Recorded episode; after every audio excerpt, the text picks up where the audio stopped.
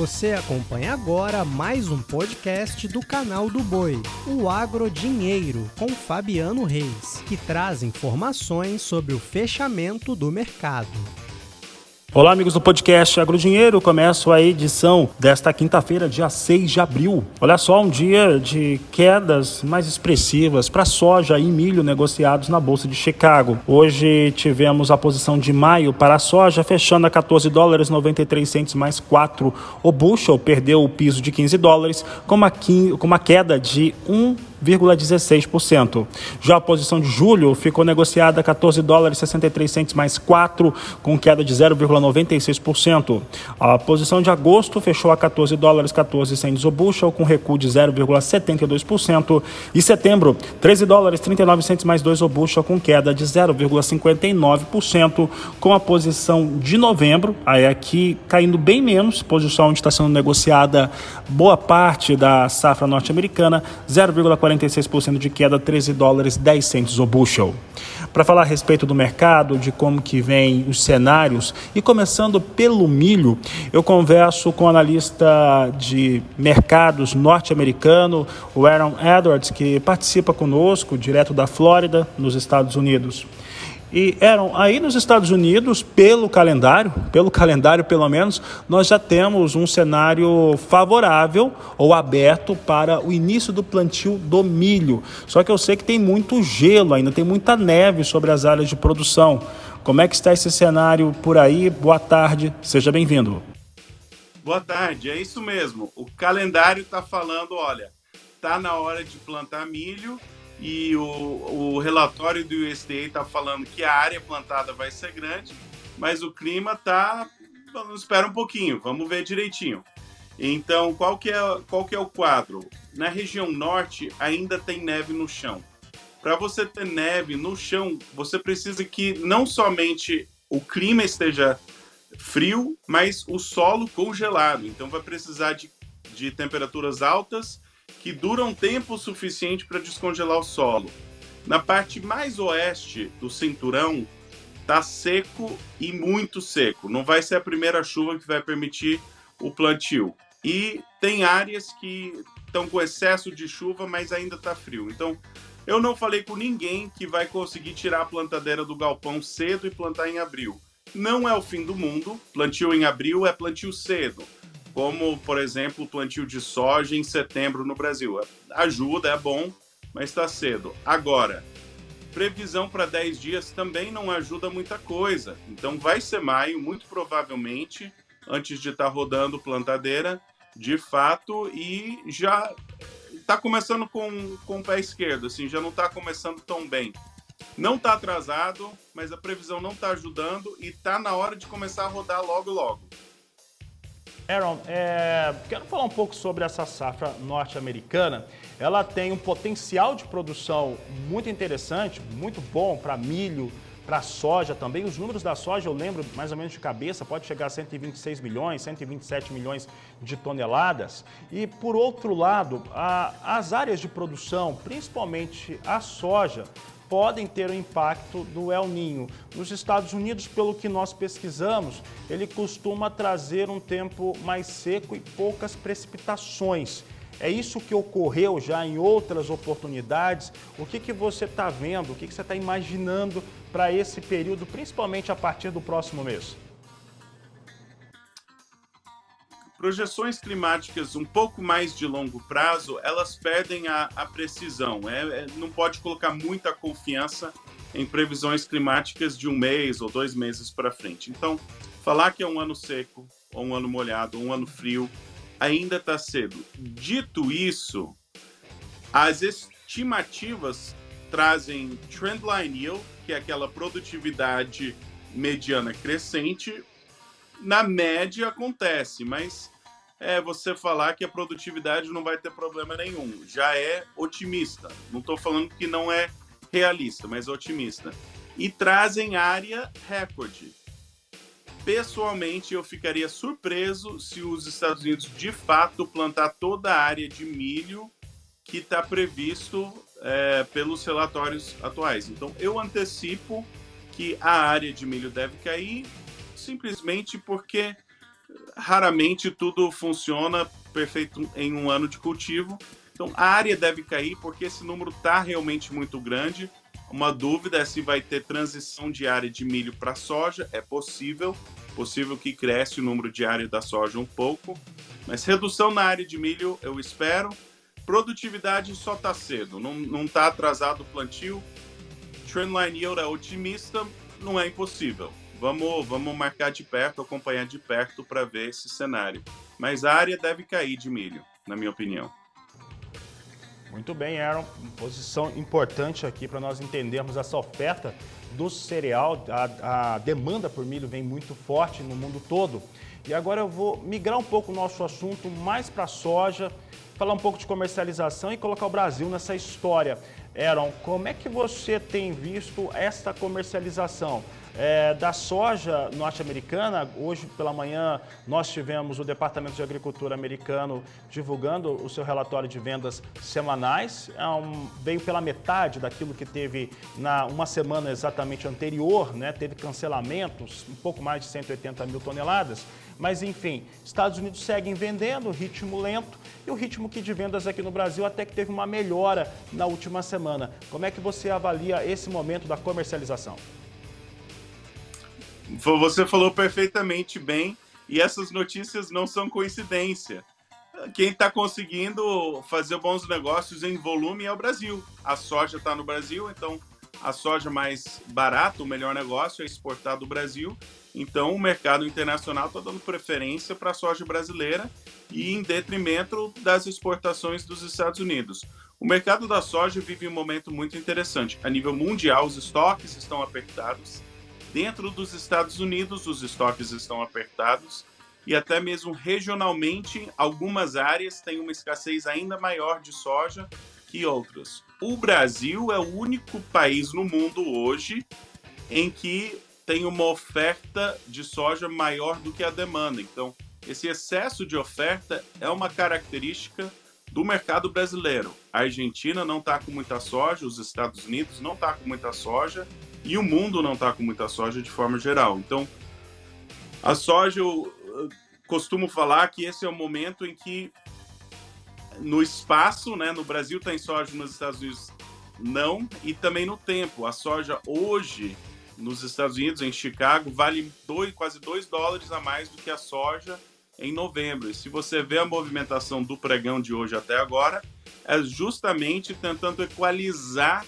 esses preços. Os mercado de soja em queda, mas o contrato de maio caindo muito mais do que o contrato de novembro, porque tem uma disparidade de quase 2 dólares nessa, nesses dois contratos. Então, é um, o mercado da soja está tentando se encontrar, tentando levar a soja para o lugar onde ela vale mais e remover de onde tem excesso de oferta, tanto no espaço quanto no tempo, né, ao longo do tempo. Então, a expectativa é que não, lá para novembro vai ter soja suficiente no mundo, não tem problema, mas será mesmo, né? Vamos ver quanto que, que os Estados Unidos vai produzir. Tá cedo, tem muito desconhecido, tem muito fato desconhecido no mercado entre agora e, por exemplo, novembro nos Estados Unidos, quando chegar a safra nova. E Aaron, esse ponto é muito interessante nessa questão da projeção né, da safra, o potencial de safra. E falando aqui um pouco dessa comercialização brasileira no momento, acelerou, melhorou um pouco né, essa, essas vendas aqui do produtor brasileiro, tentando buscar valores melhores para a soja, segurou, perdeu até muitas oportunidades de ter feito negócios melhores do que que estão sendo feitos agora, mas o fato é que o mercado destravou um pouco. Mesmo assim, Aaron, nós devemos passar o segundo semestre, porque no momento tem cerca de 84, 85 milhões de toneladas de soja brasileira para comercializar, tanto para exportação quanto para consumo interno. Mas, de qualquer maneira, nós vamos entrar num segundo semestre com muito volume de soja ainda. Né? E você comentou o contrato de novembro, que aqui no Brasil a gente entende que novembro precifica uma parcela importante da safra norte-americana. Aí eu te pergunto o seguinte: nós podemos chegar em outubro, novembro, com um grande volume ainda de soja no Brasil, uma boa safra, ou qualquer safra dos Estados Unidos, uma boa safra, uma safra regular ou até uma safra ruim, a gente pode chegar com a safra americana nova disputando com safra brasileira 22-23, algo que eu não lembro de ter visto, né, de ter lido a respeito deste assunto. Você acredita nessa possibilidade e o que vem dela?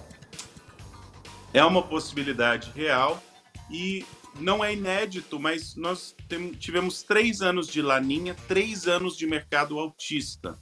Os estoques esse ano ainda estão apertados, mas nós estamos no, no período, no, na última, digamos, os 45 do segundo tempo desse mercado autista de três anos. E o que, que acontece? Você começa a repor estoques e aí o comprador fica mais relutante. Então, vai ter mais uma arrancada de preços, vai ter mais um, um risco climático é, nos Estados Unidos que aperta os estoques, é plenamente possível. O jogo pode ir para prorrogação. Dito isso, é um momento de cautela, sim. Entre agora e a chegada da safra americana, o Brasil vai viver um momento de excesso de oferta, mas o mundo vai viver um momento de escassez de soja. Que deve acontecer nesse período é que o preço físico quando você tem excesso de oferta, ele sobe até você acha o, os vendedores dispostos nesse patamar, ele dá uma recubada, aí ele sobe de novo, ele vai subindo em escadinha. É a tendência natural desse mercado com excesso de oferta até conseguir saciar o mercado. Depois disso, se chegar essa entre safra brasileira junto com uma safra norte-americana grande, e não precisa nem esperar chegar esse momento, mas em algum ponto o que vai acontecer é que o mercado não vai se sustentar e, e deve ter recuo e achar um novo preço justo.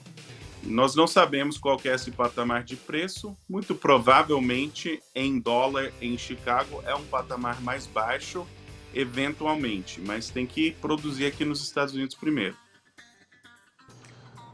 Tá certo. Eram, eram pensando nessas situações, esses cenários que você nos trouxe, né? E lembrando que esse produtor brasileiro não, não comercializou volumes maiores de soja no primeiro trimestre do ano, nos três primeiros meses do ano, antecipadamente, e inclusive milho vinha um pouco atrasado, é, em relação a ter uma, um cenário em que talvez não seja o melhor negócio na safra, que a gente não sabe exatamente o que vai ocorrer mais para frente, mas pensando em manter as suas margens, em rentabilidade, como que deveria ser essa situação do produtor pensando numa competição entre os dois maiores players do mercado internacional? Excelente pergunta. Então, eu sempre, sempre falo para o produtor fazer um plano comercial. Um plano de comercialização tem quantidade e condição concretas. Soja de curto prazo, que precisa ser vendido no curto prazo, que o foco é renda em dólar, ou você quer o preço em dólar que importa, ou para repor custos em dólar ou algo do tipo, 15 dólares para soja, quando o contrato de novembro está em 13, é 2 dólares a mais. Então, resultado em dólar, que uma venda que precisa ser feita no curto prazo, 15 dólares por bushel é um bom preço. Resultado em real, que você pode ser um pouquinho mais paciente, ou resultado em dólar, mas que você acha que o prêmio vai recuperar um pouquinho na tua região. Não, não é, na minha opinião, não é fora de cogitação pensar que maio e junho, talvez até julho, tragam boas oportunidades, algum risco climático nos Estados Unidos, alguma incerteza, geralmente tem. Então pode ter uma recuperação tanto em dólar quanto em real para o meio do ano. Para o segundo semestre, para mim está cedo, porque o que, que acontece? Quebra de safra nos Estados Unidos, essa soja do segundo semestre brasileiro vai ser ouro. É, safra cheia nos Estados Unidos, isso vai ser uma, um grão não tão desejado pelo mundo. Então, acho que está cedo para decidir vender tudo e, e não levar uma soja para o segundo semestre, mas esse ano tem que tomar muito cuidado com essa estratégia. Não que não seja o passo certo, mas é, um, é algo para ir monitorando de semana em semana, mês em mês. Tá certo, Aaron? Para encerrarmos, nós temos, além de todas essas variáveis, que não são poucas, aliás, são bastante expressivas e difíceis de projetá-las, principalmente no segundo semestre, que são do mercado da soja, da produção da soja, tem também o mercado financeiro.